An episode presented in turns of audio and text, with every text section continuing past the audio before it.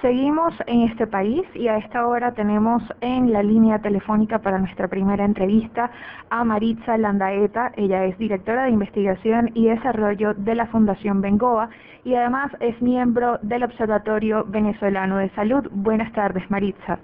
Buenas tardes, encantada de saludarla y saludar a todo tu público oyente. Un placer saludarle esta tarde.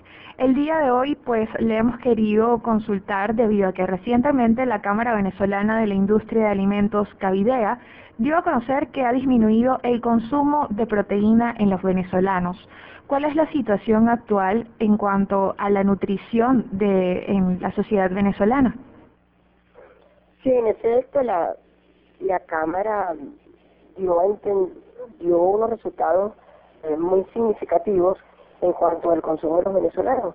Eso es una verdad que viene produciéndose en el país desde hace tiempo, ya también en COVID lo venía reflejando cómo se había de verdad cada vez eh, disminuido el consumo de los venezolanos y estamos llegando al 2019 en una situación muy crítica eh, debido a que no solamente son las proteínas que las personas no las pueden consumir, sino es la mayoría de los alimentos, porque el poder adquisitivo del venezolano está tan disminuido que es imposible que con lo que una familia promedio en Venezuela recibe de ingreso pueda tener una alimentación mínima necesaria. Cuando, por ejemplo, un cartón de huevo cuesta 90 bolívares, 90 mil bolívares, o sea, que son prácticamente dos salarios mínimos.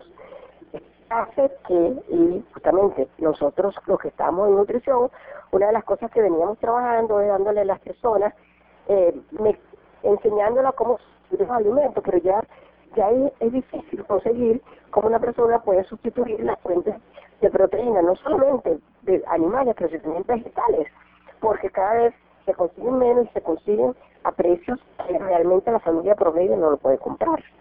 Entonces, eh, estamos viendo una situación muy crítica que está repercutiendo no solamente en la alimentación, en la calidad de vida, en la salud de los venezolanos, que cada vez ven mucho más difícil, porque recuerde que la alimentación es salud y una persona que no se alimenta bien realmente no puede disfrutar de salud ni de bienestar. Señora Landaeta, actualmente eh, se, ustedes manejan algún porcentaje o estadística del nivel de desnutrición en Venezuela. Bueno, mira, el, la um, Caritas reportaba en 18 de las entidades donde ellos trabajan que habían eh, aproximadamente el 35% de los niños menores de 5 años tenían desnutrición crónica. Pero yo le puedo confesar a usted que en los datos de nosotros, que hemos recogido en diversas entidades educativas en el país, esas cifras también se acercan, se aproximan también, hemos encontrado en las escuelas, escuelas donde tú puedes conseguir 20% de los niños con retardo de crecimiento, es decir, con desnutrición crónica, y hay otras que puedes conseguir hasta 35 y hasta 40% de niños que están en la escuela realmente tienen una situación de retardo de crecimiento, de nutrición crónica, porque estos son niños que vienen con unas deficiencias nutricionales acumuladas, no solamente de calorías, sino también de micronutrientes. Recuerda por ejemplo, que en Venezuela el problema de la anemia es ahorita muy severo porque las principales fuentes de hierro en el país se han venido a menos, como es el consumo de harina de maíz enriquecida, porque bueno, las harinas que se distribuyen, que se venden a través de la red pública, no contienen hierro.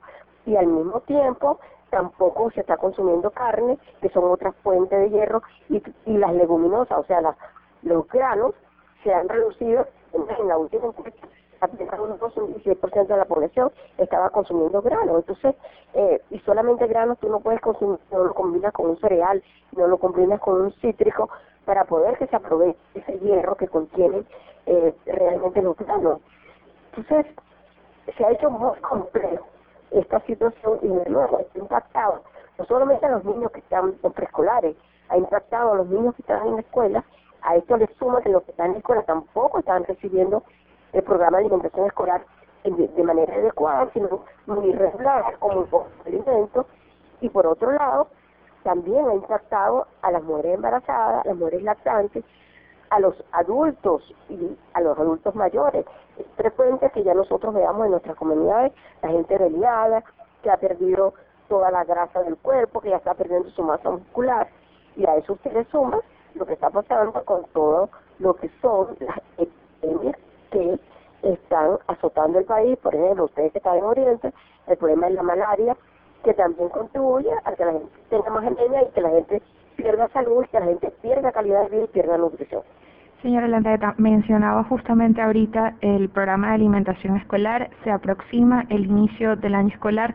¿Qué, ¿Cómo repercute eh, las fallas de la alimentación en los niños durante su proceso de aprendizaje? Bueno, mira, un cerebro calorías también no aprende. Es decir, el niño necesita tener, cuando llega a la escuela, haberse desayunado para poder tener en su cerebro cosas, nutrientes que le permitan comprender la clase que le, va, que le va a dar la institución. Pero además, así como te comento, el problema de la anemia, la deficiencia de hierro es una es uno de las deficiencias que afecta más el desarrollo cognitivo en los niños, porque tiene mucho que ver con alteraciones en el lóbulo frontal, que es donde los niños procesan todo lo que llamamos las cosas complejas del aprendizaje. O sea, aprenden matemáticas, aprenden a razonar adecuadamente, ahí está el razonamiento lógico. Esas son habilidades que se pierden cuando el niño está desnutrido. Entonces, un niño desnutrido que no tiene la suficiente alimentación, pues tiene limitado su aprendizaje.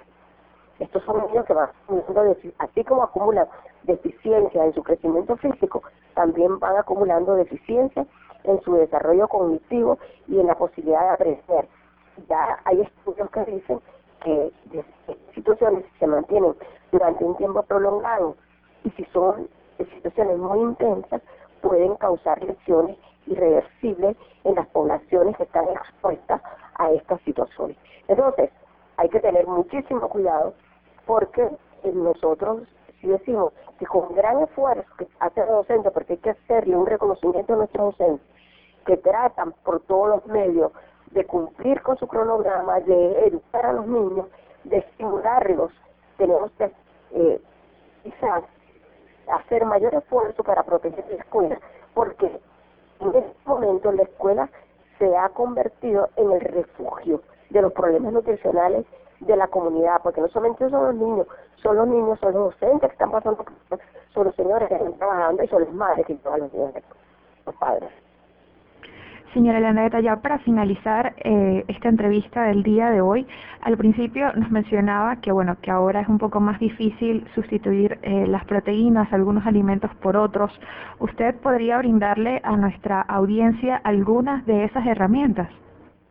Sí, realmente nosotros estamos primero promocionando que la gente consuma granos, los combine con arroz, con pasta, con maíz y incorpore una fruta cítrica de cualquier tipo, o sea, algo cítrico que ayude a aumentar realmente. Estamos también promocionando que se consuman vísceras. Las vísceras son muy ricas en hierro y este puedes perfectamente tú hacer hasta pasteles incorporando una víscera. Porque el comerte una víscera, es decir, una morcilla, un hígado, es como si tú estuvieras recibiendo una transfusión. Entonces es importante, ante estas grandes carencias, que nosotros podamos incorporar eso. Y el otro alimento que estamos eh, nosotros promocionando en distintas preparaciones es el consumo de sardinas. O sea, ¿por qué? Porque la sardina tiene un alto valor nutritivo, porque contiene ácidos grasos esenciales que ayudan a que el cerebro del niño se desarrolle. Al mismo tiempo, una excelente fuente de calcio y una excelente proteína que nos va a ayudar a que el organismo pueda funcionar adecuadamente. Entonces, estamos promocionando con la sardina que se hagan croquetas, que se hagan pasteles, que se le incorporen en sopa. La otra cosa es utilicen los tubérculos y hagan sopas con todos los tubérculos que quieran. Métanle yuca, métanle papa, le ponen batata, pónganle todo eso porque son fuentes de calorías. Y no se les olvide en esa sopa incorporar siempre el aceite vegetal, porque es una fuente de nosotros poder dar más calorías. Cada gramo de aceite son nueve calorías y en este momento la deficiencia de calorías y la deficiencia de proteína es muy severa en el país ¿Y qué está pasando? Que la poca proteína que consume el niño, que consume el adulto, se convierte en calorías y no va realmente a la reposición de tejido a cumplir sus funciones que debería funcionar. Entonces, eh, las recomendaciones de y en Oriente, por ejemplo, somos muy frecuentes de comer los sancochos, pongamos ese sancocho todo fuentes de calorías y nos van a ayudar a compensar un poco, pero además es que las las verduras, los tubérculos tienen mucha fibra y eso te da mayor sensación de saciedad y te, también te mejora tu digestión y puedes sentirte mucho mejor. Agradecidos a señora Landaeta por el contacto a esta hora de la tarde. Estábamos conversando con Maritza Landaeta, directora de investigación y desarrollo de la Fundación Bengoa y miembro del Observatorio Venezolano de la Salud.